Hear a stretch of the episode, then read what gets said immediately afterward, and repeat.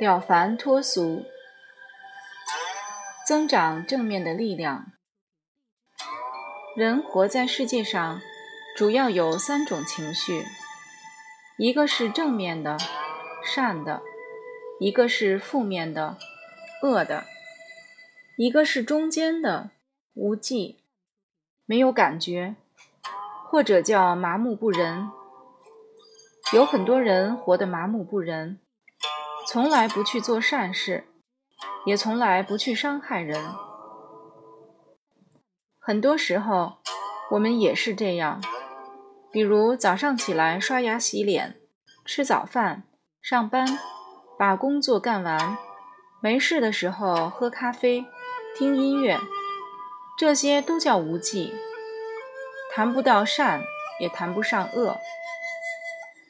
期间看看新闻，看那些打打杀杀，当娱乐看看，也没有同情心。看到全世界有太多地方受灾受难，也没有太多感觉，觉得这是正常的。甚至有很多糊涂的人把这个当成修行好，说喜怒没有那么严重。而正面的情绪和负面的情绪对我们很有帮助。负面的力量有时候会变成动力。负面的情绪，比如被人羞辱、被老板开除、说你没能力、没福报，我们被刺激了。这种爆发的能量，也许让我们有很多新的观念出现。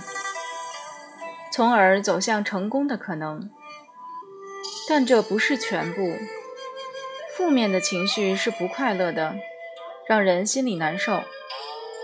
贪嗔痴慢疑等，对我们来讲就是心灵的毒品，也是最大的敌人。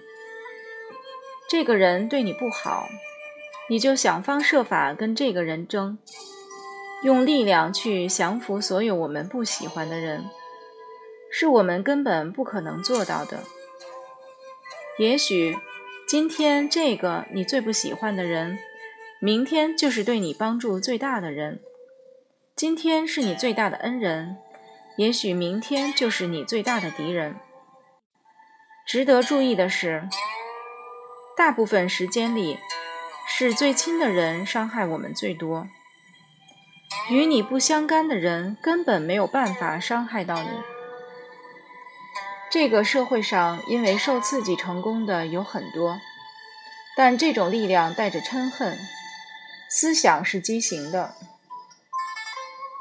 当别人羞辱我们，我们负面的情绪爆发力量，会让我们去冲、去争、去斗，最后伤害的不是别人，而是自己。最后，我们伤痕累累，表示我们的成功。是花太多的代价换来的，这种力量有副作用。至于正面情绪的力量，即爱的力量，爆发力也很强。每个人只要心中有爱，力量就会变得非常强。从妈妈对孩子的爱可以看出这种力量来。这种爱能够持续很久。释迦牟尼佛。大慈大悲的爱就一直延续到现在，不需要战争武力，大家相亲相爱，无论什么民族、地域、语言、能力，只要佛法存在的地方，都是非常祥和的。这是佛法最伟大的地方。佛法的教育有一种正能量很足的影响力。这种力量会慢慢渗透到我们的内心，可以扫除我们心灵的灰昏暗，也能抚平我们内心的创伤。